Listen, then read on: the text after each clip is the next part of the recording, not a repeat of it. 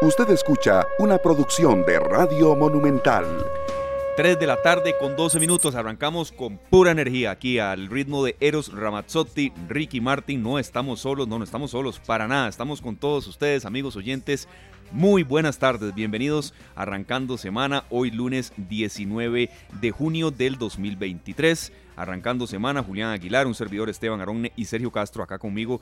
Gracias de verdad a todos por estar con nosotros. Se viene una semana cargada de información, de análisis, de lluvia, también de veranillo de San Juan. Hay una parte de esta semana en la que también las fuertes precipitaciones nos darán una tregua. De todo eso vamos a hablar hoy y en el resto de los días. Hay mucha actividad de fútbol de nuestra selección nacional, que no está nada bien, pero bueno, siempre hay que tratar de apoyar y tratar de esperar tiempos mejores. Hay algún cambio de horario también en esta tarde. Vamos a comunicarles todo eso, pero muy contento yo de estar con mi compañero Sergio Castro. ¿Cómo la pasó ayer, don Sergio? Muy bien, Esteban. Buenas tardes. ¿Qué tal ese día del padre? Todo muy bien. Muy, muy celebrado, muy, muy, digamos, lleno de familia, de lluvia también. Pero bueno, eso es parte también de, de, ese tipo de celebraciones. ¿Usted qué tal? ¿Cómo la pasó? Súper, súper. También en familia, muy bien, muy bien. Julián, esperamos que le haya pasado muy bien en su Día del Padre y a los que nos acompañan en Radio Monumental, la radio de Costa Rica, en un día en el que pudimos celebrar eh, pues esta fecha tan especial. Sí, serio. Yo, lo que creo es que también eh, bueno, mi caso es que mi hija tiene tres años y, dos semanas, entonces es como la primera celebración del Día del Padre ya sin todo el efecto pandemia, que, fue muy duro, pero también eh, el año eh, anterior todavía había algunas limitaciones, el tras anterior ni se diga, y antes de ese, bueno, esto fue, fue que aquellas celebraciones con mascarilla, entonces era, era muy difícil, pero siento que, bueno, eh, el Día del Padre tuvo su, su, su, homenaje, fue sentido. Es un día como de muchas sensaciones, ¿verdad? Serio, emotivo, genera alguna melancolía en otros, pero bueno, eh, muy contentos de los que tuvimos la oportunidad. Por supuesto, por supuesto, eh, los que no tenemos a nuestro padre ya cerca, también tenemos un espacio ahí para recordar y, ¿verdad? y apreciar eh, lo que nos dejaron. Claro, claro, hay un papá aquí muy especial también, que es nuestro compañero Julián Aguilar. ¿Cómo la pasó usted, don Julián, en ese Día del Padre? Creo que ayer usted estuvo de todo, estuvo trabajando, lo escuchamos en Noches Deportivas, lo escuchamos por todo lado. ¿Qué tal ese Día del Padre, don Julián? Bienvenido. Saludos, don Esteban, para usted, para don Sergio y para todos los amigos oyentes. Bien, gracias a Dios. Levantado, me levanté tempranito, abrí el teléfono, vi el mensaje de mi hija de ah, WhatsApp, hizo un video, después me llamó y después me mandó comida aquí a la radio. Ah, y no la pude ver porque ella está estudiando ya para donde el abuelo y yo tenía que ir a trabajar entonces. Sí. Habrán días para disfrutar. También. Claro. ¿Qué edad tiene ella, perdón, Julián? Mi hija tiene 17 años y 6 meses. Mía Juliana es. Mía Juliana Aguilar Barquero. Ya viene, ya viene, ya vienen los 18, ¿verdad? Serio. Ya. Complicada esa, pero bueno.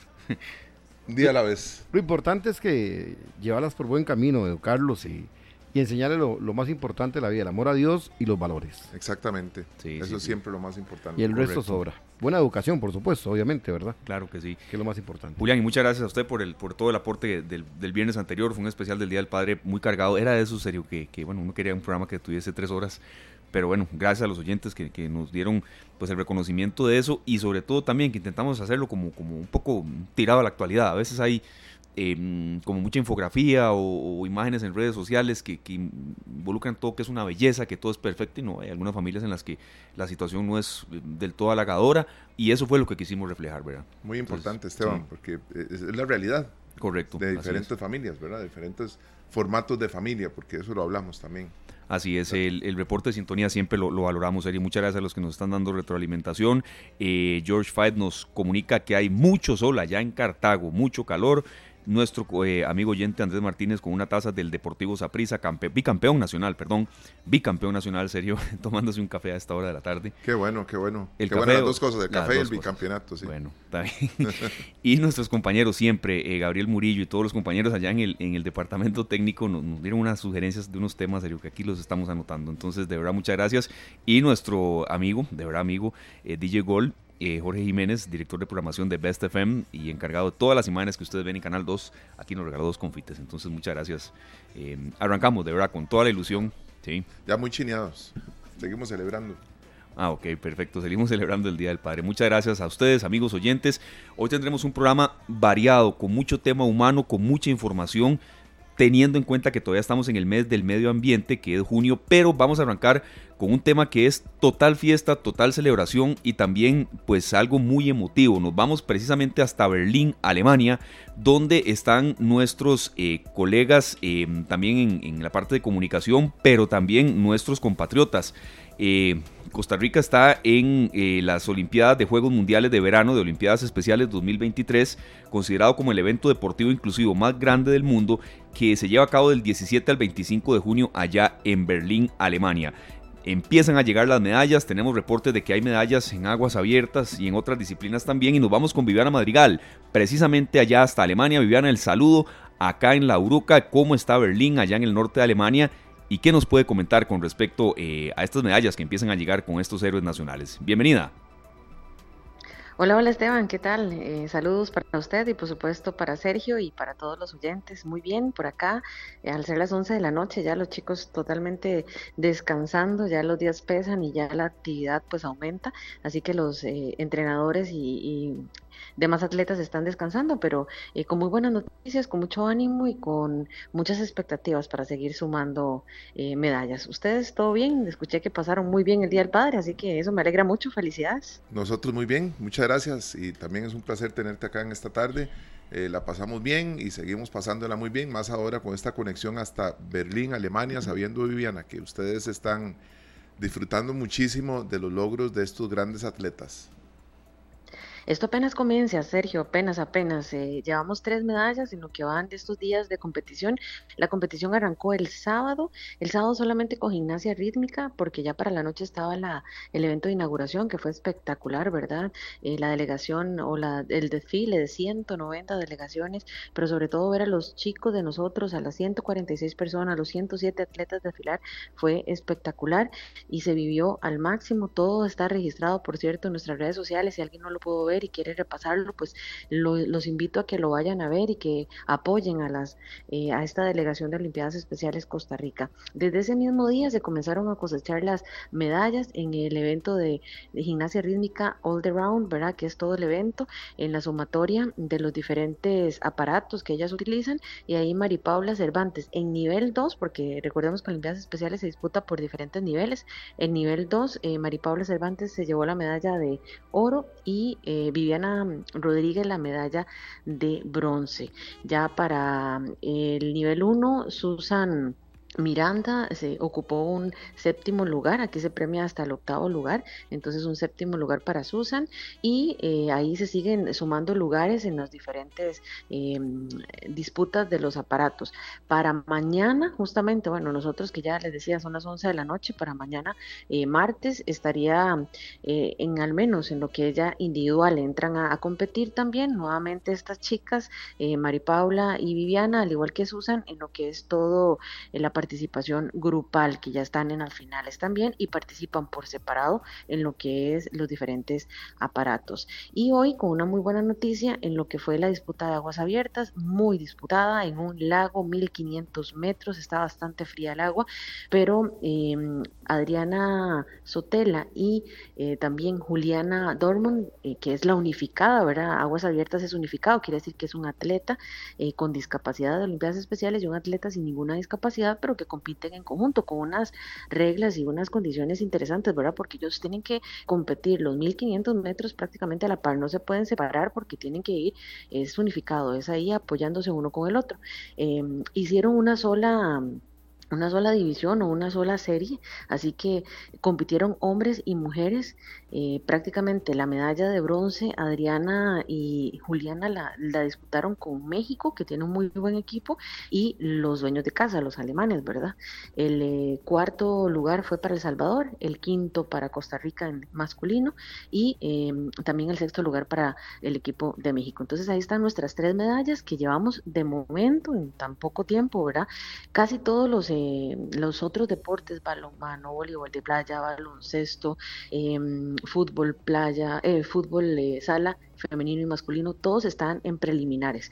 Llegan primero y los, eh, los em, empiezan a jugar una serie, una fase de grupos para eh, determinar los niveles en los que van a estar y ahora sí determinar a qué equipo o a qué grupo van a participar o a qué grupo van a pertenecer para ahora sí ya empezar a disputar las, las medallas en los diferentes colectivos. Igual en atletismo, en natación están en preliminares, en kayak todavía no ha comenzado, levantamiento potencia todavía no ha comenzado, el judo tampoco, están preliminares, entonces ahí estamos informándoles. Lo bueno es que los, los atletas sí, están bastante bien y vamos creciendo, eh, se sigue la expectativa para sumar medallas. Hoy, por ejemplo, con una muy buena noticia en, en esta serie. Eh, de preliminares en las que están acomodando a los equipos, Costa Rica le logró ganar en balomano y en fútbol de sala masculino, a equipos como Alemania, ¿verdad? Que son los dueños de casa. Nosotros eh, desfilamos con una delegación de 146 personas, pero el equipo de Alemania, imagínense, eran como 500 personas, porque es bastante, bastante grande la, delegación. Entonces, lo, importante es que todos eh, están muy bien y que las medallas están en proceso. De momento llevamos tres, más los otros lugares que se van sumando, pero em, hay muchas expectativas para todavía levantamiento potencia, compite hasta el sábado, por ejemplo entonces hay eh, deportes que están todavía en, entrenando, ¿verdad? Ya estamos todos ubicados en Berlín. Recordemos que estuvimos una semana previa en Frankfurt, que fue una ciudad lindísima que nos recibió para intercambiar un poco de culturas, para que los chicos se fueran acomodando y aclimatando. Después viajamos ocho horas en autobús y llegamos a Berlín, donde ya ahora sí comenzó la, la fiesta deportiva inclusiva, como bien lo decía Esteban al principio, más importante y más grande del mundo. Viviana, ¿qué tal el ambiente que se vive allá, tanto con la delegación, que iban padres de familia también apoyando a los atletas, como con los costarricenses que radican en Alemania? Lindísimo, lindísimo. Primero el intercambio de culturas, ¿verdad? Es, es muy interesante, yo lo vivo por primera vez eh, a este nivel y a, esta posibilidad de estar tan cercano con los chicos, cómo llegan personas de diferentes nacionalidades. Es que no es solamente que el idioma alemán ya por, primer momento es un bloqueo era para ellos o un obstáculo, pero no lo ha sido. Ellos se comunican en inglés, se comunican en sellas, eh, de diferentes formas. La comunicación es mágica, ¿verdad? Pero logran eh, establecer la comunicación con las otras personas. Y usted está comiendo y uno ve a los chicos y un pronto a otro ya están intercambiando. Hay una tradición muy bonita en esto de, de Olimpiadas y los Juegos mundiales, en el gafete, la tira del gafete, ellos empiezan a intercambiar pines. Y usted, el día de la inauguración, bueno, fue increíble el movimiento de cómo los chicos venían llenos de pines y hablaban con el de Ecuador y hablaban con el de Colombia, bueno, todos latinos, pero también hablaban con el de, no sé, el de Emiratos Árabes y después hablaban con los de mm, Francia, cómo se comunicaban el idioma entre ellos, bueno, fue eh, ese primer paso, ya después en los partidos o ya en las competiciones, es, es de verdad que increíble y muy bonita es esa parte humana, ¿verdad?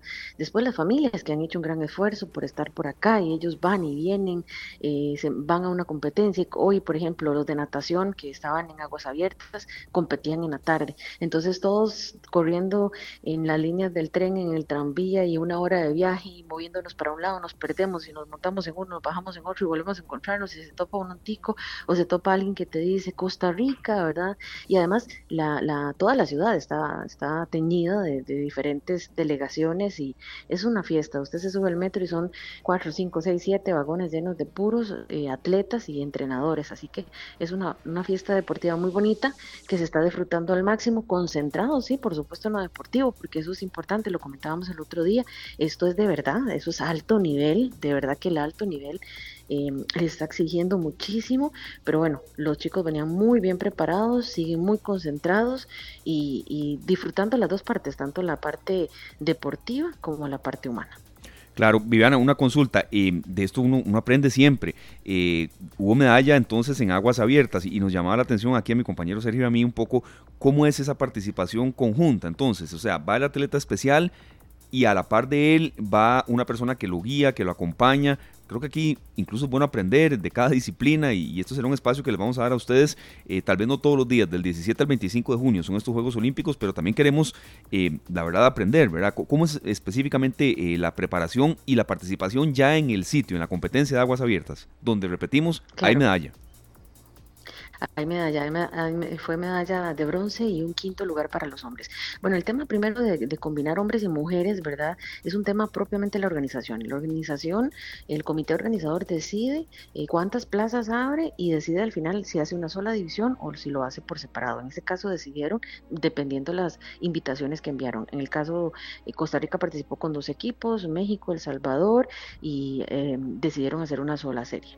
El atleta unificado, en el caso de natación, no se puede separar más de 10 metros, porque no, la idea no es que lo jale, la idea no es eh, que le ayude a ganar o que lo jale para competir y ganar, no, la idea es que compita en conjunto, que se acompañen. Entonces, por ejemplo, Juan José Bolaños, que es el, compañero de, Israel Solano en los que ocuparon el quinto lugar, se escucha, a pesar de la distancia, que fue en un lago, em, se escuchaba donde él lo llamaba Israel, venga Israel, lo ubicaba, porque tal vez Israel va más concentrado, que es el atleta, en nadar y nadar, y se desubica un poco, entonces lo jalaba, y lo jalaba con, con, con la voz para que él se ubicara, ¿verdad? Y así igual la comunicación por señas o la comunicación que ya tenían tanto Adriana Sotela como la misma Juliana, ¿verdad? Que tienen ya más de un año de estar entrenando juntas. Entonces, eso es súper interesante. No se separaron, no, no, no los vimos, yo que seguí la competencia, no los vi separarse más de un metro. Fueron ahí en conjunto completamente, incluso Adriana y Juliana estuvo en un pique buenísimo con los alemanes que nos decían, ellos se gritaban, se decían, estaban estresados porque nosotros estábamos ahí en medio de la competencia, pero bueno, eso fue ganancia de nosotros, ¿verdad? Porque ellos estaban con el peso de ser casa, con el peso de ganar, mientras que ellas estaban disfrutando y entregándose al máximo. Entonces, ese es, eh, ese es el, el objetivo claro de los, de los unificados. A nivel internacional, Special Olympic Internacional lo que quiere es eso, es unificar, es inclusión, eso es inclusión, no es participar uno por un lado y otro por otro, es unificarnos, es trabajar en conjunto, es incluir a la población con discapacidad a nuestra vida y a nuestra competición, alta competición. Entonces, también tenemos en este caso, tenemos voleibol de playa, tenemos balonmano y tenemos baloncesto con unificado. ¿Qué quiere decir? Entonces que si el equipo es de 10, tienen que tener cuatro unificadas. Dentro del terreno de juego tiene que haber siempre mayoría de atletas. Las unificadas no van a ser mayoría, sino que tienen que ser un apoyo, un respaldo. Entonces es súper interesante ese, ese proceso de, de unificados que se ve en Costa Rica y lo hemos estado viendo con atletas de alto nivel eh, que han llegado, no sé, el otro día me senté a la par de unos de Serbia y uno ve esos altotes y grandotes, ¿verdad? Pero que trabajan además en un proceso de inclusión en todo lo que viene detrás del, del deportivo, de fuera de la cancha, fuera del lago, fuera de la piscina, fuera de la cancha, ¿verdad? Porque ellos se encargan de ayudar, son prácticamente como un entrenador más y un colaborador más. Claro. Sí, sí, es, una camaradería total y, y, no es, y no es cualquiera el que va a acompañarlos, entiendo perfectamente esa parte. Viviana, em, no queremos robarle mucho tiempo, ya es tarde allá, todavía no es martes, ¿verdad? Pero, pero sí, sé, que las, jornadas, sí, casi, pero sé que las jornadas son extenuantes. ¿Cómo están un poco también otras variables que habíamos comentado aquí cuando ustedes estaban en cabina? Por ejemplo, eh, la temperatura, si ha habido algún imprevisto o no, ¿verdad? De Alemania a Costa Rica no, es nada cerca. Eh, todo, todo, digamos, la parte ya de organigrama y de algún imprevisto, van bien los muchachos. Sí, súper bien, súper bien, la verdad que sí. El horario siento que no ha pesado mucho, pues sí, se acomodaron, como les decía, son las 11 de la noche, mientras aquí pensábamos muchos hoy en la mañana en desayunar, allá estaban todavía pensando en la cena, algunos, ¿verdad? En Costa Rica. Entonces, eh, quería tomarse un café y era la tarde, pero era apenas el desayuno en Costa Rica. Entonces, eso, esos son los comentarios que hacen los chicos, ¿verdad? En, el almuerzo o en los comedores. Pero ya nos se han acostumbrado bastante bien. El clima nos ha ayudado bastante, no está ni... Eh, muy similar a San José, por ejemplo. Ha estado incluso muy fresco, muy, muy fresco. Algunas mañanas, ah, el día de la inauguración nos sorprendió un poquito la lluvia, pero por la tarde temprano, tipo 1 3, cuando ya justamente salimos para la inauguración, que eran casi las 4 de la tarde, justo dejó de llover. Entonces, por ejemplo, ayer sí estuvo un poquito más caliente porque eh, por el vapor, ¿verdad? O, la lluvia que había caído, pero en realidad... Eh, ha estado bastante, bastante favorable. Eh, esta experiencia de, de, movilizarnos en metro, de que vamos, subimos y, y, ya, ya se lo saben, eso esa ha sido toda una experiencia para los muchachos, el poder estar em, a 400, bueno, nos salimos del hotel y estamos en 50 metros y ya estamos eh, caminando eh, a, la orilla de una gran parte del muro de Berlín, todo ya se han dado eh, una vuelta por la puerta de Brandenburgo, han estado en, diferentes escenarios, el, la, espectacular inauguración fue en el Olympian Stadium, o sea, fue de verdad que todo esto también es parte de la cultura y lo que han vivido los chicos de, de conocer de estar en, momentos y escenarios tan emblemáticos de, la historia, no solo alemana, sino que del mundo entero. Entonces, todo eso también les, eh, les suma mucho más cultura y a esta gran experiencia que no es solamente deportiva. Maravilloso todo esto, Viviana. Y una consulta. ¿Cómo se ven las posibilidades de los demás participantes? ¿Tenemos posibilidades de traernos más medallas? ¿Cómo ves eso así? Que nosotros eh, estamos, estamos mal acostumbrados, muy bien acostumbrados. Por ellos, claro. A que, a que vienen, ¿verdad? Siempre vienen con esos cuellitos, serio, que no les da. ¿Verdad? Sí, sí, sí. Pues la verdad que sí, o sea, como decía al principio, esto apenas comienza, todavía estamos al inicio de semana y los juegos terminan hasta el domingo, así que hay bastantes opciones. Eh, como les decía, todos los chicos han estado en diferentes preliminares, entonces eh, hay muchas opciones. Ya mañana vamos a empezar a ver, mañana por ejemplo se van a disputar algunas de las pruebas de ciclismo, entonces ya ahí tenemos expectativas puestas en los chicos de la zona de Los Santos que están compitiendo. Em, y, y natación ya empieza a finales, atletismo ya empieza a finales, bochas empieza a finales, tenis de mesa, entonces ya vamos a empezar a ver un poquito más de medallas. Hay muchas opciones, eh, los chicos eh, están ya eh, un poco, vamos a ver, también ansiosos, ¿verdad? Ya que lograr ver la medalla, lograr ver el cierre, lograr ver eh, que el trabajo por el que tanto han, han dedicado horas de su tiempo, horas de su familia y mucho, mucho, mucho entusiasmo, pues está muy cerca. Entonces sí hay un poquito de ansiedad.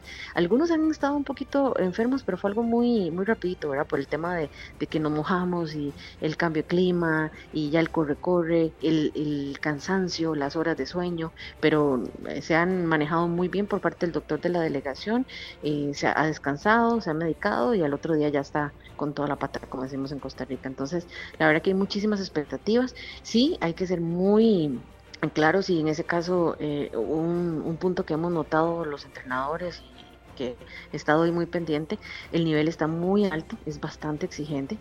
Eh, los alemanes están muy bien posicionados en que ellos son los dueños de casa, ¿verdad? Entonces están bien ubicados en las series. Va a estar, no va a estar sencillo, nunca ha sido sencillo eh, para los atletas, pero eh, sí ha estado muy exigente, el nivel es muy alto, tanto como nos hemos preparado nosotros, se ha preparado Latinoamérica y todo el mundo entero, entonces eso creo que le da todavía más valor a, a las medallas que Dios lo permita esta semana vamos a, el otro lunes tal vez les puedo estar hablando de todo el recuento de medallas, de momento tres, pero la cuenta apenas inicia. Qué maravilla. Vieras que nosotros veíamos todo el esfuerzo que estaban haciendo ustedes acá, toda la delegación, todos los involucrados en, este, en esta participación en, en las Olimpiadas. Y nos hacemos una pregunta ahorita, a pesar de que es prematuro aún, pero deben de haber cosas que, eh, Viviana, ustedes ven y dicen, bueno, la próxima lo hacemos diferente, la próxima esto lo cambiamos, eh, porque imagino que aprenden mucho todos los días y desearían pues mejorar en algunos aspectos. ¿Qué considera usted eh, que la organización podría mejorar, la organización nuestra?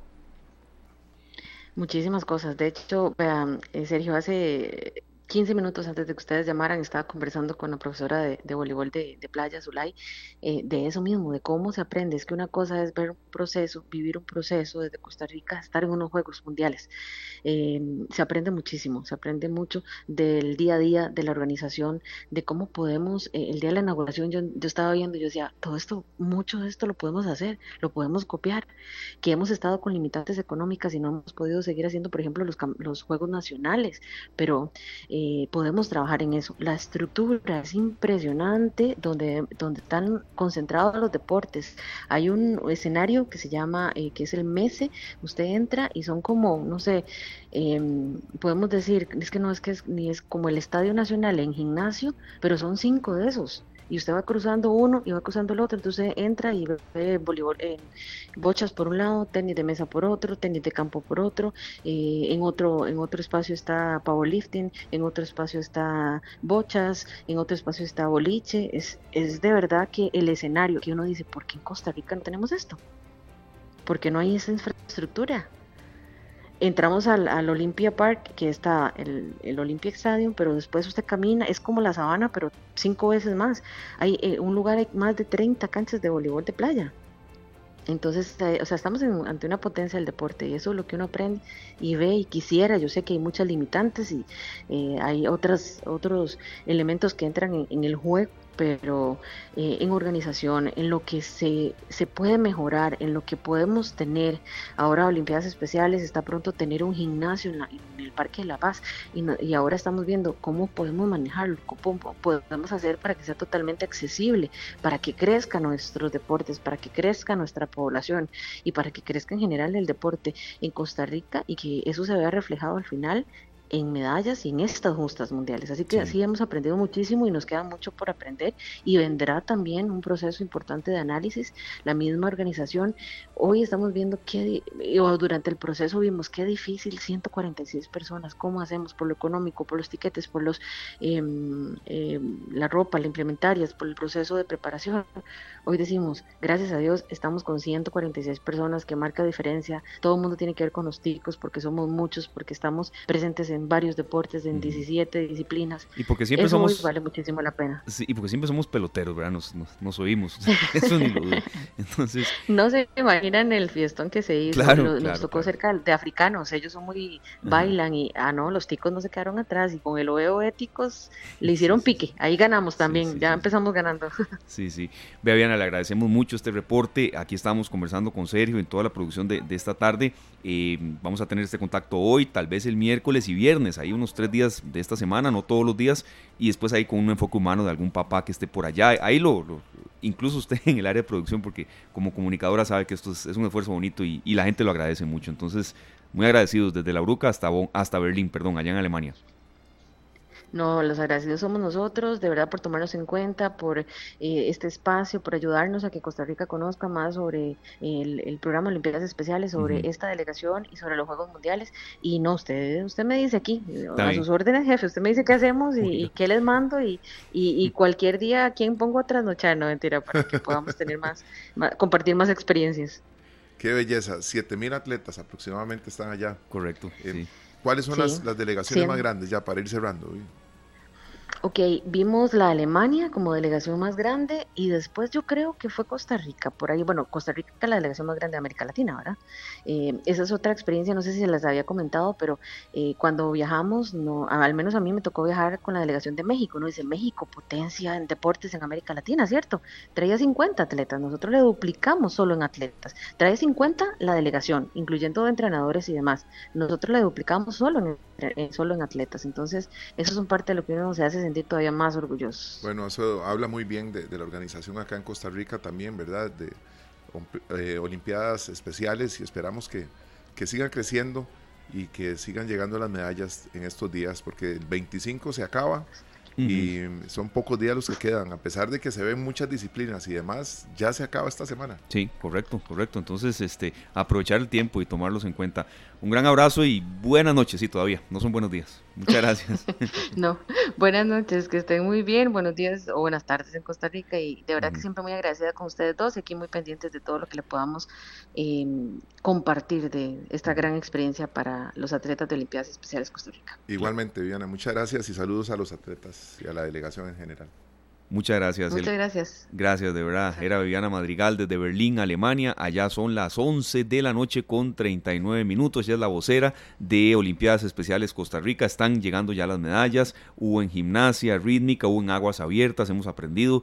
Y bueno, sobre todo también, en serio, eh, me quedo con varias cosas que ella dijo. Uno, que el nivel está muy alto en estos Juegos eh, Mundiales de Verano de Olimpiadas Especiales 2023. Que el nivel está muy alto que la delegación está bien, es un viaje largo, cansado, que no ha habido ningún imprevisto y que bueno, quieren, quieren competir, nada de pasear. Aprendemos todos los días, Esteban. Yo eh, te lo hice saber ahora, no conocía el, deporte bochas, ¿verdad? Nunca lo he visto, nunca he visto una competencia en sí. Eh, y uno pues eh, se sorprende, ¿verdad? de ver todas estas competencias. Claro, sería. Maravilloso. Eh, de eso se trata, de ir aprendiendo, ¿verdad? Eh, este, es un, este sí, yo este sí lo, conozco mucho, porque tiene mucha, mucha relación con, de, con Italia, ¿verdad? Es un deporte sobre todo de familia y, y no, es tan, no es tan común, es la, es la, pura verdad, se juega mucho en círculos de, digamos, de, de, tema social, de tema de, armonía familiar y demás, y nació así, es un deporte de la familia, eh, em, vinculado estrechamente con el tema social y con el tema de, unir vínculos familiares. Eso es como una explicación así muy a grosso modo, pero ya en sí las, la reglamentación y demás eh, tiene, tiene su, esencia y tiene también su tiempo. Lo que he podido ver, ¿verdad? Ahora... No es fácil. no, no es fácil. Lo he intentado y no es nada fácil. Y lo que estoy viendo también es que si, siendo de Italia, yo me imagino que tienen que haber muchos lugares en donde se practique, porque no, son, no son recintos enormes, ¿verdad? El, terreno de juego no, es, no es una cancha muy grande. Ojo que se, se, creó en Egipto, ¿verdad? fue, ahí fue donde nació, en Egipto. Se mm, practica mucho en países del Mediterráneo y bueno, en Olimpiadas Especiales tiene total auge y no es la primera vez, ¿verdad? Que hay una delegación tica participando en eso. Bueno, que tengan muchos éxitos y aquí les vamos a traer toda la información que tiene que ver con nuestra delegación en las Olimpiadas Especiales allá en Berlín, Alemania. Correcto, correcto, serio. Juegos Mundiales de Verano de Olimpiadas Especiales 2023. Hay Juegos de Invierno también. Es en estos momentos en verano que se está participando y vamos a tener aquí, no todos los días, pero sí mucha información actual desde Alemania, donde hay una gran cantidad de personas que nos están apoyando en este esfuerzo. 3 de la tarde, 42. Tenemos mucho, pero mucho más para todos ustedes en esta tarde de lunes. Gracias por su compañía. Cada vez que los atletas salen a una competencia como estas van abriendo caminos. Y esto nos lo canta Diego Torres y Juan Luis Guerra.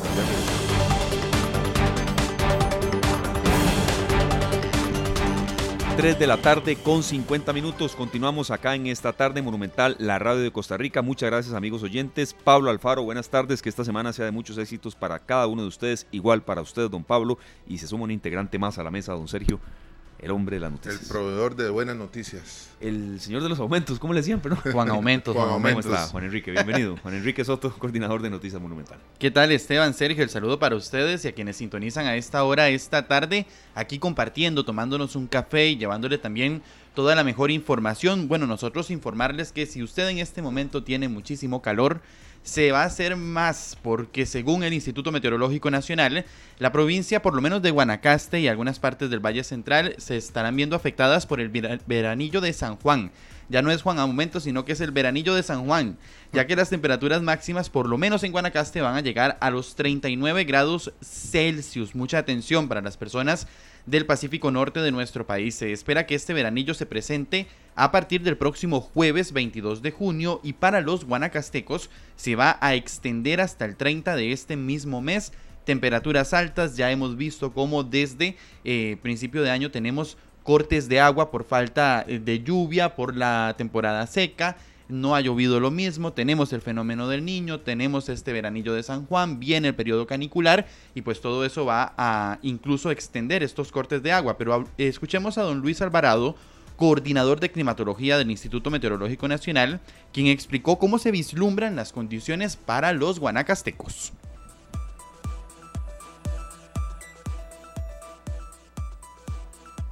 Pacífico Norte, es decir, en la provincia de Guanacaste, se va a presentar a partir del 22 de junio y hasta el día 30. Será bastante prolongado y fuerte, donde se presentarán eh, días consecutivos con temperaturas de nuevo muy altas que podrían llegar hasta los 39 grados Celsius. Obviamente serán días secos y también ventosos.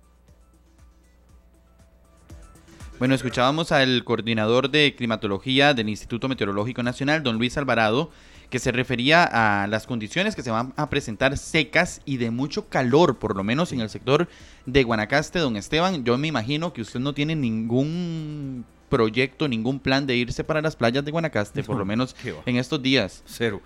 Para nada. Sí, sí, pero no. lo veo con poca intención, ¿verdad?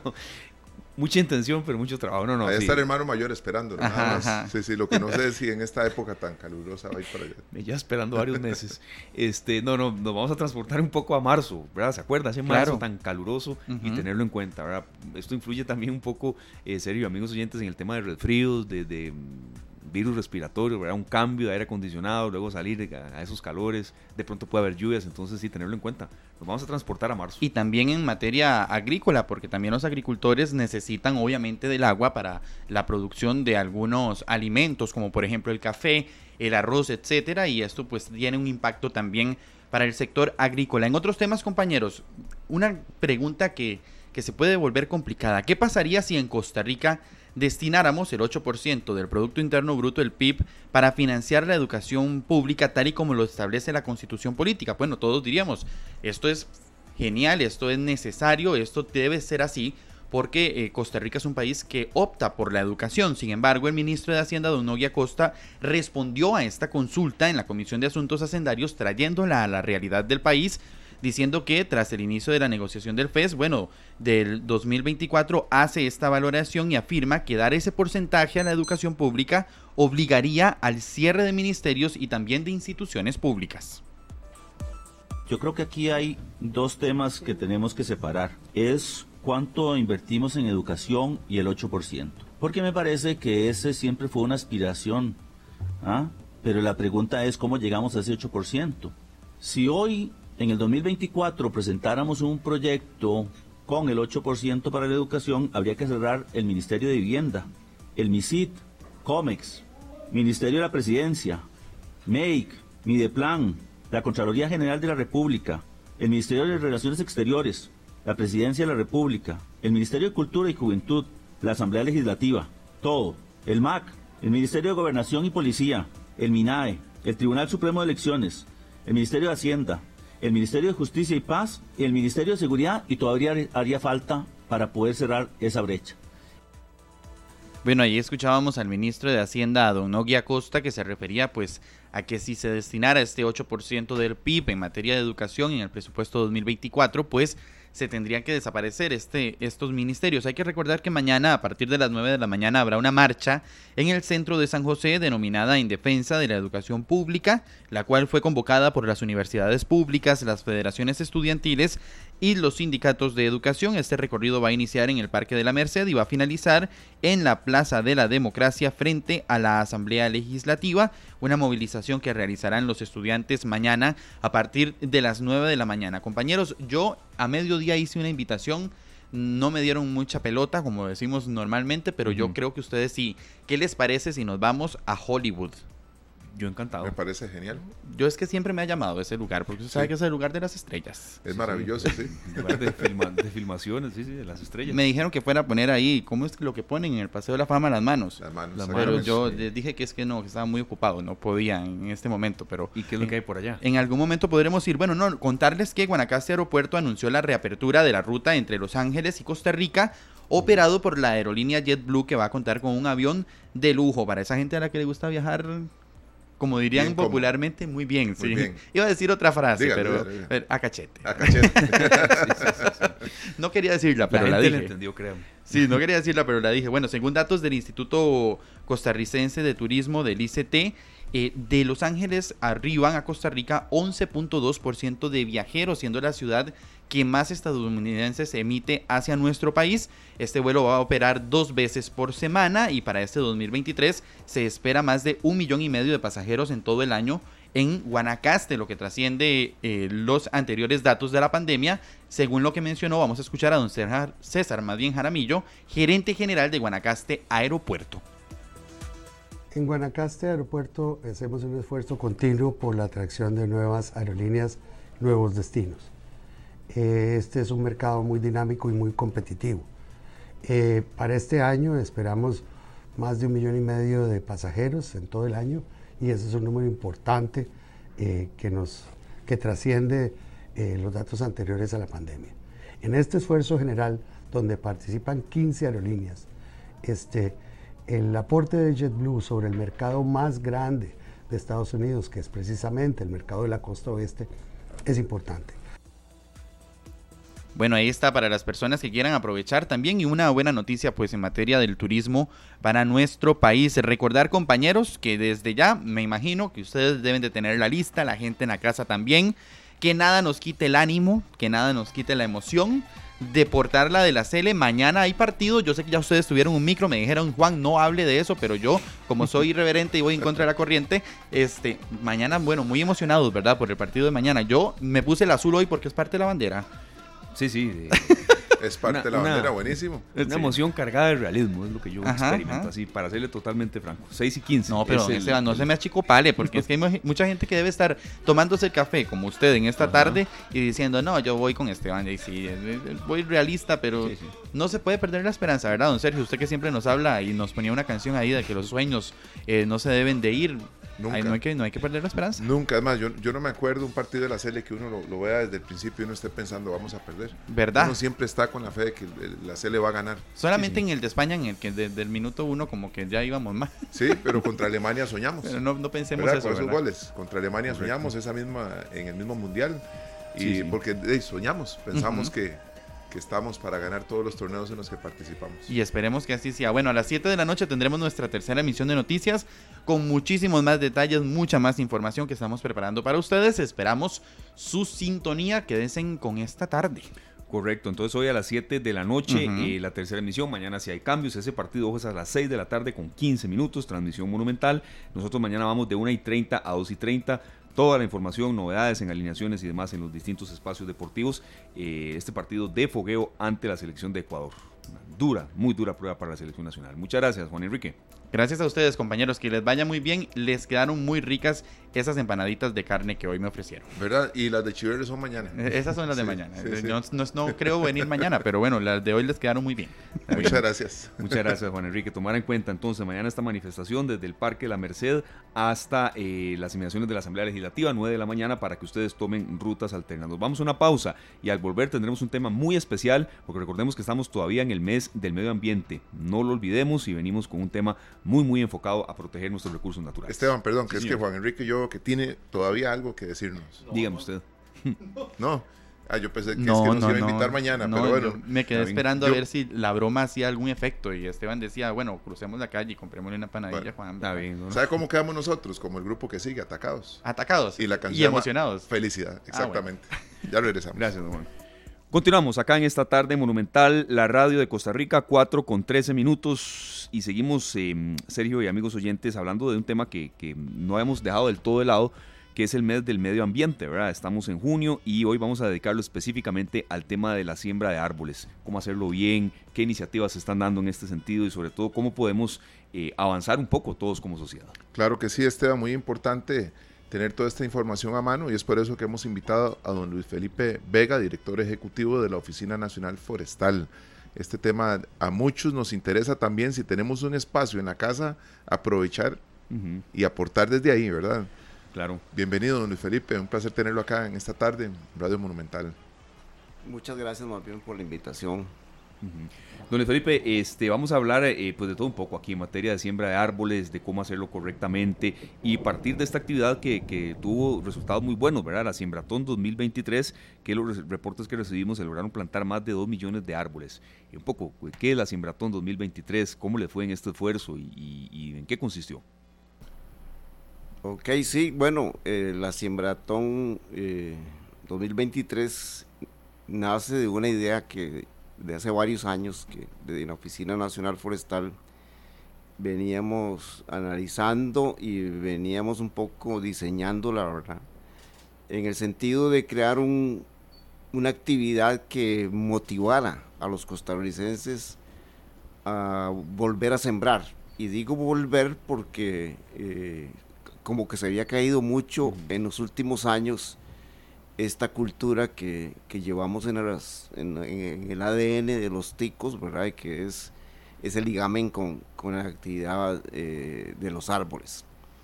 Nosotros, eh, aparte de eso, eh, no sé si ustedes conocen, pero el sector forestal ha estado viviendo en los últimos años una crisis terrible. Hay un desabastecimiento enorme de madera que, está afectando a muchas empresas. Hay pérdida de empleos, hay pérdida de industrias, eh, hay condiciones muy desfavorables en este campo y que vemos que eh, mucho de esto es porque se ha perdido esta, esta, estas iniciativas que tienen que ver con la siembra de árboles. Y comenzamos a trabajar en ello y pues nos sorprendimos de la, de la, de la reacción de la gente donde familias enteras eh, casi que pueblos enteros, comunidades enteras, organizaciones, sector público, mucho del sector público se organizó. Eh, muy contentos, la verdad, o sea, nosotros eh, creemos que 2.045.000 árboles puede ser, puede ser mucho, ¿ah? puede ser poco, más bien, ¿verdad? Pero, pero creemos nosotros que podemos avanzar más, ¿verdad? Y que podemos eh, desarrollar más actividad en, procura de, buscar mejores condiciones para el país, porque si algo depende Costa Rica en el cumplimiento de las metas ambientales es en la siembra de árboles. Claro. Don Luis, ¿qué ocasionó esta crisis que usted nos está mencionando? Luego vamos a ir aquí hilando un poco del tema de dónde se plantaron todas estas especies, eh, eh, cómo sembrar bien un árbol y demás, pero esta crisis forestal, ¿qué, la desató? ¿Un poco temperaturas, acción de la gente o un poco cuáles fueron las causas? Bueno, eh, yo eh, hemos, analizado la situación. Primero, me, parece que hubo una legislación que no, no fuera adecuada, ¿verdad? Para poder desarrollar eh, toda la cultura forestal que traíamos a, de hace unos años. los programas que, que, que, que existían en aquel entonces como que perdieron cierta fuerza, ¿verdad? Y y la gente pues dejó de, prestarle interés a esta, estas actividades y poco a poco eh, comenzó a disminuir la cantidad de árboles sembrados año con año, fue una caída pues bastante estrepitosa en los últimos años. Y, y comenzaron a crecer algunas industrias y las industrias pues eh, necesitaban más material de de lo que se podía producir. Entonces, eh, esa es un poco la situación, Creemos que, que se puede resolver eh, muy fácilmente, ¿verdad? Y, y esto de la siembratón pues nos está animando a, a que la cosa se puede mejorar. Don Luis, eh, tenemos la iniciativa muchas veces en algún terreno familiar en la casa, de, sembrar un árbol, pero no lo sembramos en el mejor lugar de la casa. Pensamos que tal vez en esta esquina, para que no nos estorbe eh, y no nos eche a perder el patio. Muchas veces gente piensa que aquí no, pero lo estamos haciendo solo por, por hacerlo sin ningún acompañamiento. Ustedes lo pueden este, asesorar a uno para aprovechar de mejor manera los espacios verdes que tenemos en nuestras propiedades. Sí, claro, esa es, es parte de las cosas que nosotros eh, prometemos en la Siembratón, ¿verdad? Nosotros de brindarle la asesoría a la gente que se apunta y, y se ocupan que nosotros pues hagamos un esfuerzo de ir a verlo, pues lo podemos ir a hacer, lo podemos ir a verlo también, ¿verdad? Le damos todas las condiciones para que la, la cosa cambie yo le decía ahorita a Esteban que nosotros no promovemos los, los árboles huérfanos. Sí, qué buena expresión esa porque no la conocía, sinceramente. no, no, no nos gusta eh, dejar botado a, un, a un ser, ¿verdad? Como un arbolito y, no darle el cuidado que se merece, ¿verdad? eso, eso, es una ingratitud, ¿verdad? Hoy, hoy digamos, este, los, los, los, ¿cómo se llama? Los costarricenses debemos ver el árbol como, como uno más de, de la familia, ¿verdad? Yo creo que, aquí sí como tenemos un perrito, un gato, ¿verdad? Claro, Deberíamos comprometer a los costarricenses a tener arbolitos y, familiares y darle toda la protección y cuidado que se merecen. Entonces, vamos a ampliar un poquito, un poco más eso del árbol huérfano. Ahora estábamos comentando aquí que a veces, eh, y, yo no estoy de verdad para nada en contra de estas actividades, pero sí de que va a haber un seguimiento y, y, algo más allá de la actividad oficial en la que va uno, serio, queda un árbol sembrado lindísimo, terminó el evento, se cortó el lazo, la foto, y una semana más esos árboles, una semana después, muchos de esos árboles quedaron abandonados. Sí, que no, puede ser solo responsabilidad de la naturaleza, ¿verdad? tenemos que regar, tenemos que podar, tenemos que estar ahí pendientes. Sí, esa era un poco la idea de, de, cómo no eh, propiciar árboles huérfanos, sin que eso signifique que estemos en contra para nada de todas estas actividades, ¿verdad? La arborización de la sabana, la siembratón, pero ¿qué seguimiento darle a un árbol una vez que se siembra? Sí, bueno, eh, los árboles, digamos, como cualquier otro ser vivo, ocupa de, condiciones favorables. El, número uno es la luz. La luz es el mejor fertilizante que hay. Y si dejamos que un árbol, la maleza lo, lo cubra, prácticamente lo estamos arruinando, ¿verdad? Entonces hay que mantener limpio alrededor para que la luz le ingrese. Eh, pues en algunos sitios malos habrá que abonarlos, habrá que fertilizarlos habrá que darle todas las condiciones mantenerlo limpio prácticamente en las primeras etapas de su vida, pues me refiero quizás a, los primeros dos años, mientras él desarrolla un porte que, que ya le permite competir con las malezas que están a su lado, ¿verdad? Pero eh, el, el, arbolito hay que, hay que cuidarlo, hay que darle amor y, y, esto pues nos retribuirá en un futuro ya cuando tenga los, tamaños adecuados. Don Luis, eh, hay mucha gente que tal vez heredó un terreno, ¿verdad? Que visita de vez en cuando, que tiene la posibilidad de sembrar, pero no tiene los recursos. En un caso como estos, ellos lo pondrían en una lista en la que ustedes pueden valorarlo para utilizar este terreno para sembrar más árboles y que sea una inversión, por lo menos la de la siembra y de los árboles, sea una inversión meramente de la Oficina Nacional Forestal. Forestal. Bueno, como, como tal, nosotros no tenemos esos recursos. Podríamos sí eh, canalizar eso a través de, del Fondo Nacional de Financiamiento Forestal, que se llama el FONAFIFO, el Que, que, tiene recursos eh, disponibles para financiar estas actividades. Eh, nosotros podemos ayudarle en, esta materia ¿verdad? Y, darle igual todas las, las condiciones del seguimiento que se merece para que la actividad que desarrolla pues también tenga rédito, ¿verdad? Claro. Sí. Una consulta, este, don Luis, estos árboles en la Siembratón, ¿en qué parte se sembraron? Tengo entendido que mucho fue en Guanacaste, pero no, no fue solo exclusivo como de una zona de nuestro país. No, fue prácticamente en todo el país, pero eh, las principales provincias eh, y donde más fue en zona norte, ¿verdad?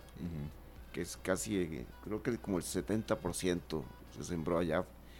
Esto es porque hay muchas empresas que, que, siembran árboles allá, muchas, eh, muchas no, pues algunas, em, algunas empresas reforestadoras que están trabajando con diversos objetivos, algunas con fines de madera, pero otras con fines de restauración.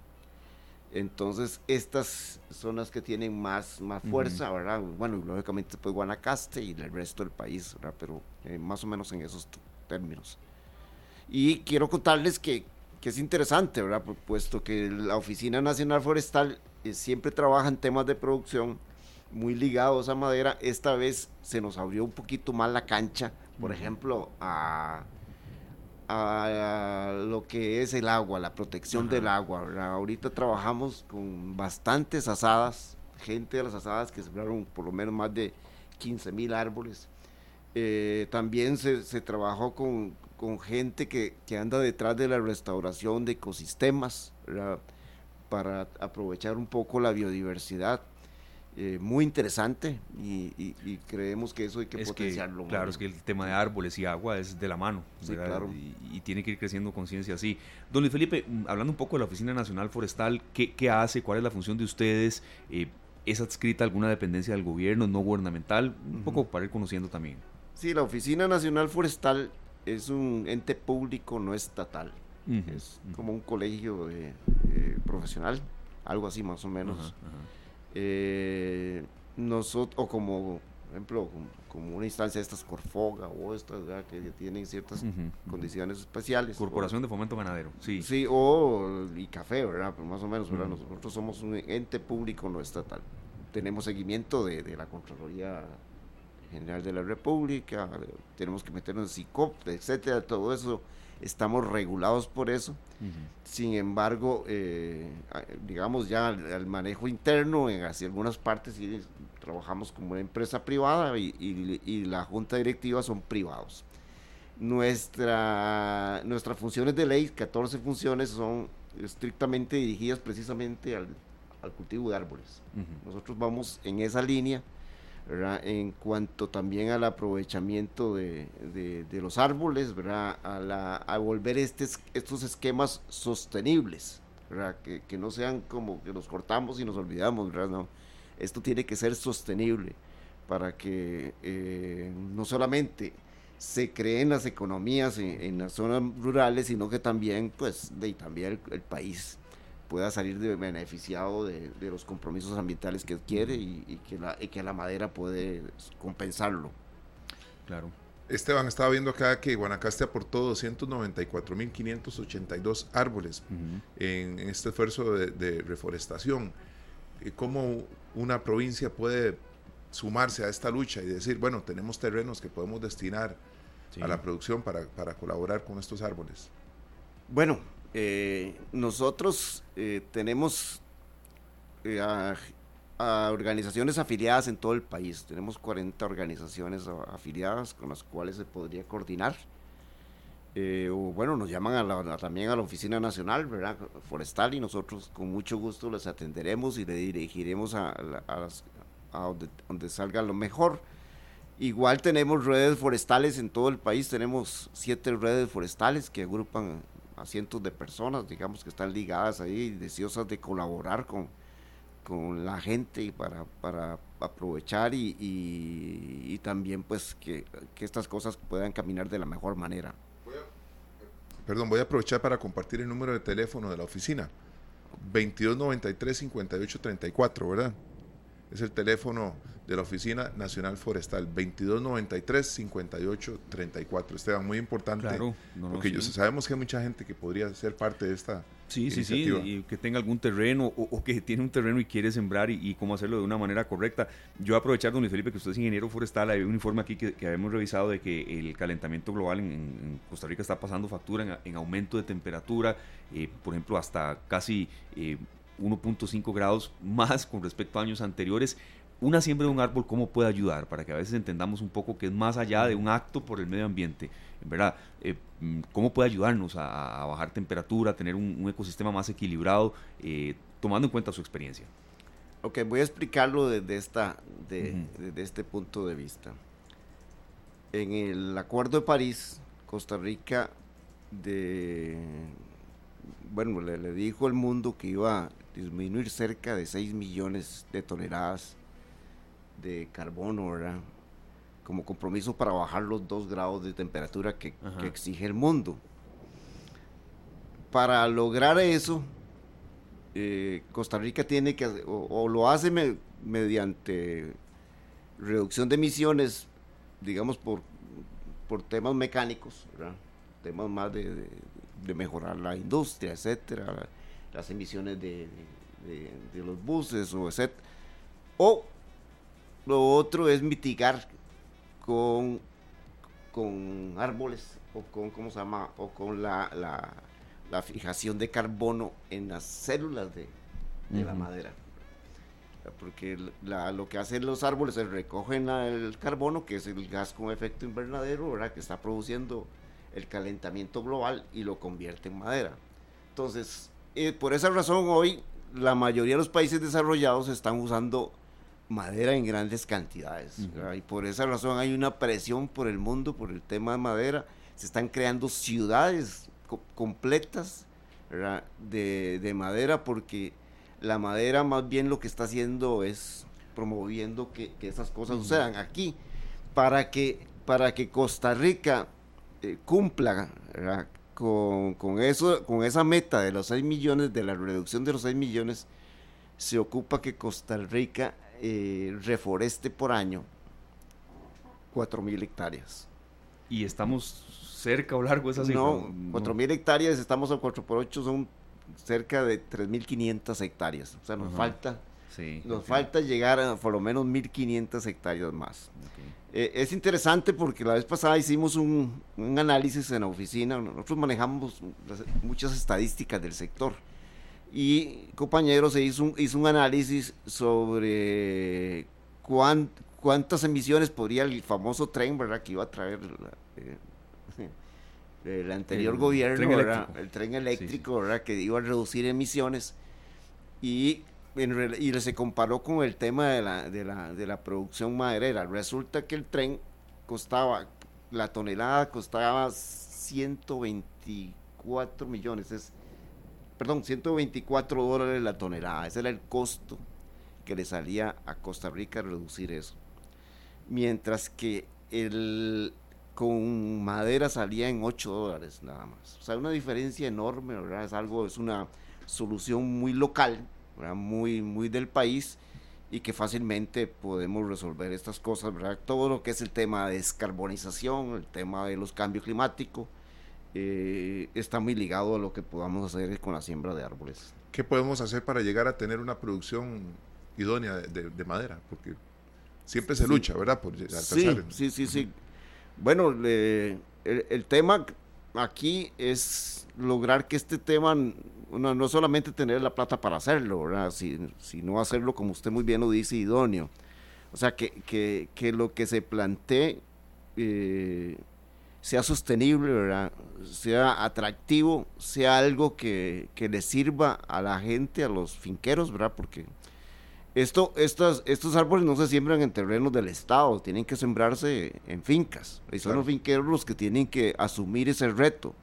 Pero para que los finqueros asuman ese reto, debe ser atractivo, porque nadie va a ir a perder, ¿verdad? Nadie está para perder en estos tiempos. Entonces, eh, nosotros creemos que ya tenemos la tecnología, tenemos el conocimiento, ¿verdad?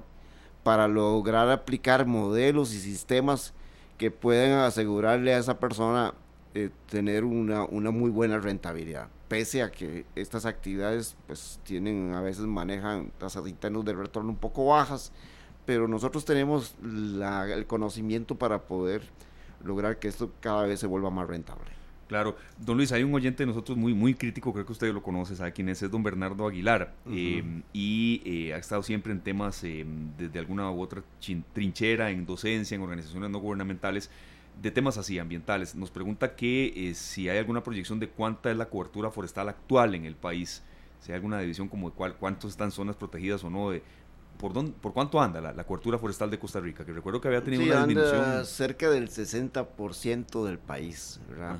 De eso, em, esos bosques principalmente, ¿verdad? terrenos de bosques. Que ahorita le cuento el tema de los bosques. Eh, de eso la mitad son áreas silvestres protegidas, ¿verdad? Que son áreas que la mayoría son patrimonio natural del Estado. Eh, el resto son bosques de privados. Eh, y los bosques de privados eh, es son los bosques con los que los costarricenses tienen mayor contacto, porque son bosques que están en fincas. Los bosques del patrimonio natural del Estado a veces están allá metidos en lugares inhóspitos, ¿verdad? que nadie los, los conoce, ¿verdad? Y, y, eso es un poco la, la relación que hay en este país.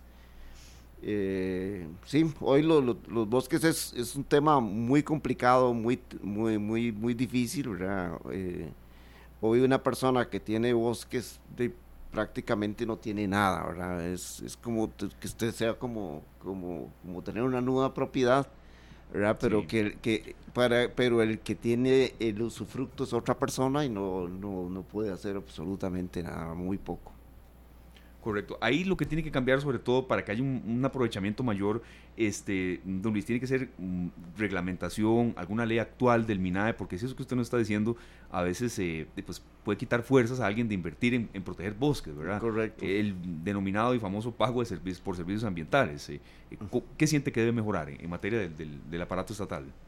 Bueno, creo que, que, el, Estado tiene que cambiar muchas cosas, digamos, relacionadas a esto. Pues, lógicamente hay que proteger los bosques, ¿verdad? Eso es, eso es, vital y creo que en eso eh, todos lo entendemos desde esa perspectiva.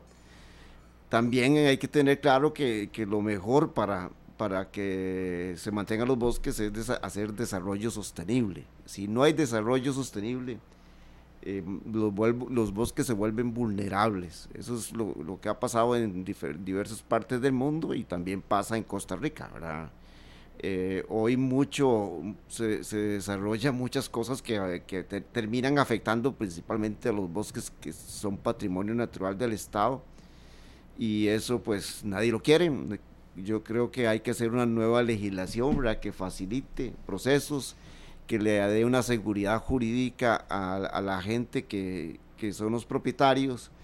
Hay que asegurar que los trámites que se hagan, en, eh, por ejemplo, en, las áreas que le corresponde ¿verdad? del gobierno, no duren hasta dos años, Porque, porque e, eso más bien lo que hace es desmotivar y promover la tala ilegal, ¿verdad? Eso, esas cosas hay que desarraigarlas y esas cosas hay que mejorarlas para, para beneficio de este país. Eso es muy importante porque tiene que haber mucha gente con la iniciativa que lo que necesita es estar más estimulada para poder invertir y, y, tener también el tiempo, ¿verdad? Para empezar a recibir algo a cambio de todo este esfuerzo. Correcto, correcto. Es parte de las cosas que tenemos que mejorar todos para que estas actividades pues eh, sean cada vez más, de, más motivadas y, que la gente pues se, se sume más a estos procesos.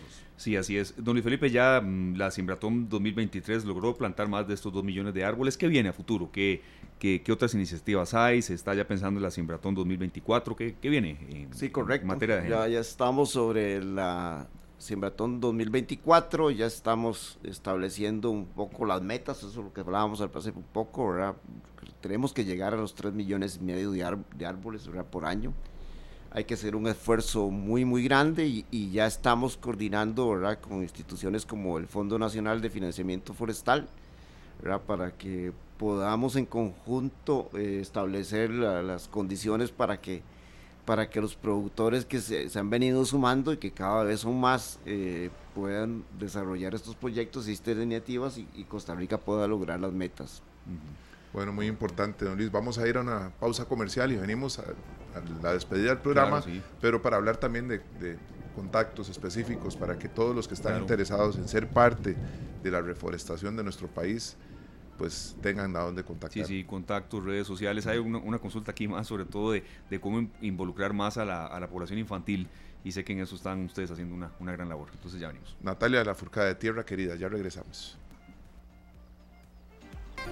Esta tarde de lunes continuamos aquí ya en el cierre de nuestro espacio de hoy hablando precisamente con expertos en materia de eh, educación forestal y sobre todo también, Sergio, de, reforestación.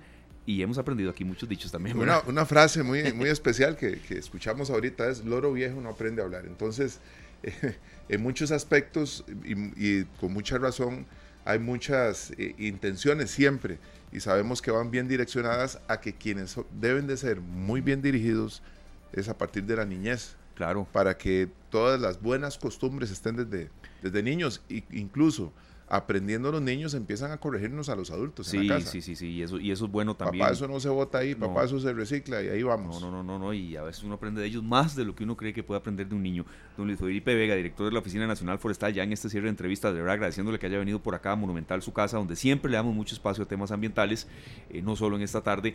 Tal vez una reflexión en cuanto a eso, que decía mi compañero Sergio, que aquí nos han dicho varios oyentes, cómo incluir más el tema ambiental, forestal, en, la educación desde niños, ¿verdad? No es que no haya, ¿verdad? la educación en ciencias, estudios sociales y demás, pero yo creo que se puede aprovechar un poco más esos espacios. Creo que muchas conductas inician desde niños, don Luis. Sí, correcto, totalmente, totalmente tienen toda la razón. Eh, bueno, ese, dicho lo aprendí en Guanacaste, porque yo soy medio guanacasteco. Ah, sí. Bueno, me siento muy orgullosamente guanacasteco. Yo me crié allá. ¿Loro viejo? Loro viejo no, Aprende, no aprende a hablar. Eso lo, lo digo porque nosotros en oficina hemos creado muchas campañas de concientización. Y, viera qué difícil, lo hemos hecho para diputados, para magistrados, para de todo tipo. Alcaldes. De, alcaldes, para, bueno, hemos invertido bastante dinero, ¿verdad? Sin embargo, la gente no cambia. Ya cuando la gente fijó un rumbo, cuesta mucho que, que se salga de ahí. Entonces, un día comenzamos a analizar el tema y pensamos que lo mejor era trabajar con niños y con adolescentes, y eso lo vimos en algunas otras partes del mundo.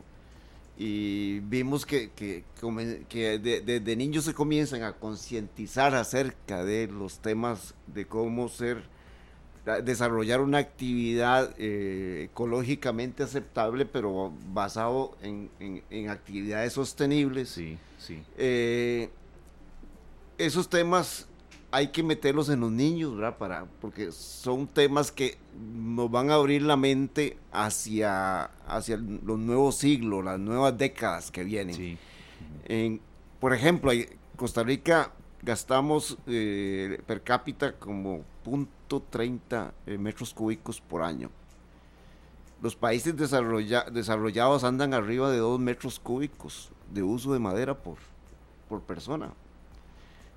Eso es, eso es malo, ¿no? Es buenísimo, porque, eso es lo que, lo que es, es desarrollo una industria, desarrolla y hace que la gente que está sembrando le dé más vuelta y, haga más sostenible la actividad.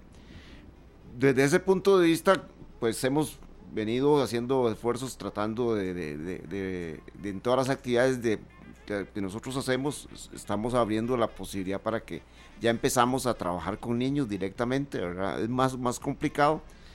Tenemos un proyecto, ¿verdad? Eh, que por lo menos ya está escrito, que es un museo del árbol. Ah, qué eh, bonito.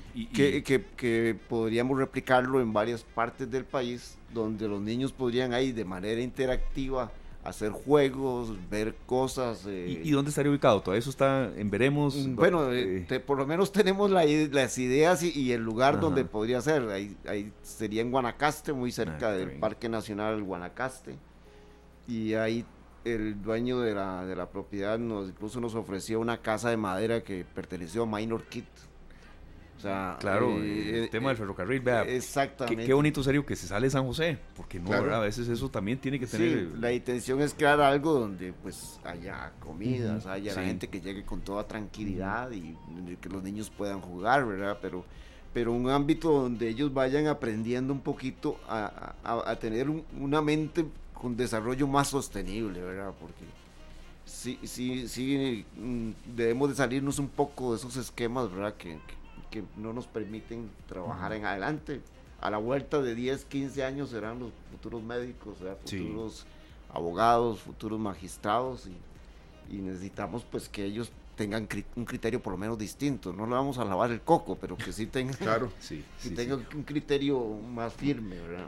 Yo más amplio. Claro, yo entiendo eso que quiere decir. O sea, no se puede obligar a la gente, no, se puede amarrar para llevarlos amarrados, pero sí abrirles la mente, serio, que tenga un criterio distinto, como dijo Luis. Tenemos que ser parte de eso, porque, porque son muchas iniciativas y todas son en pro del planeta y también se puede convertir en un negociazo para muchos. También. Bien manejado, ¿verdad? Que es. que es que el tema que dice Don Luis, tal vez ya habían trazado una ruta y no se van a salir de ahí, pero puede presentarse una gran oportunidad de negocio para, para, muchas familias. y, voy a comentar algo aquí, Don Luis, vea qué interesante, porque hace unos días conversamos con un productor de tomate y él en medio de, la entrevista que nos brindó, nos decía que él veía que hay una posibilidad muy grande que conforme avancen los años y él herede la finca a sus hijos y a sus nietos, así va sucesivamente, que se vaya perdiendo el interés de ser campesino por el tema de la retribución que están teniendo actualmente, que cada vez es menos y más complicado. Sí, eso es muy feo. Entonces dice que él, nos, nos comentaba que hay muchas familias involucradas en el negocio de la agricultura que se van perdiendo. Van perdiendo su, eh, toda su actividad porque las familias conforme van creciendo van determinando que el negocio de papá no era tan rentable, lo vimos sufrir mucho, yo no quiero sufrir tanto, pero para, también para muchas puede ser una nueva alternativa de generar ingresos frescos con un, con un producto que es necesario para el país y que puede ser el futuro. No, no, y haciendo la relación con lo que dice mi compañero Sergio Don Luis, y Luis Felipe Vega, director de la Oficina Nacional Forestal, de una oportunidad de negocio, como, como me sale usted con frases, le digo yo, tragallo viejo con el ala mata, ¿verdad? También, de que sea un poco una oportunidad para, para tener sustento.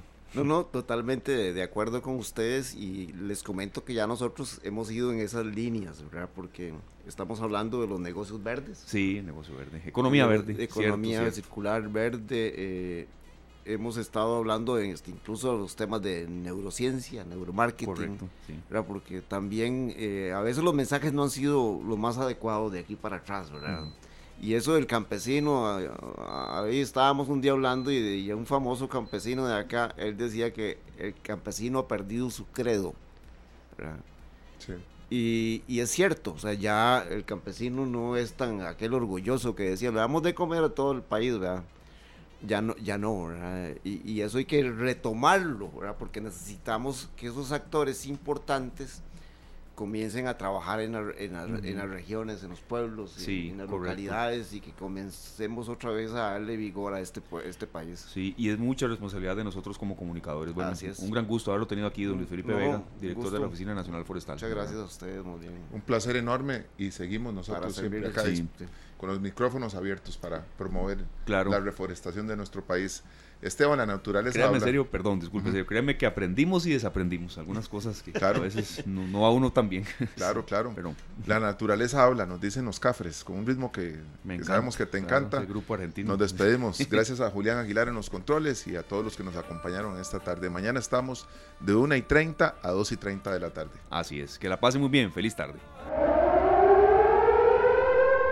Este programa fue una producción de Radio Monumental.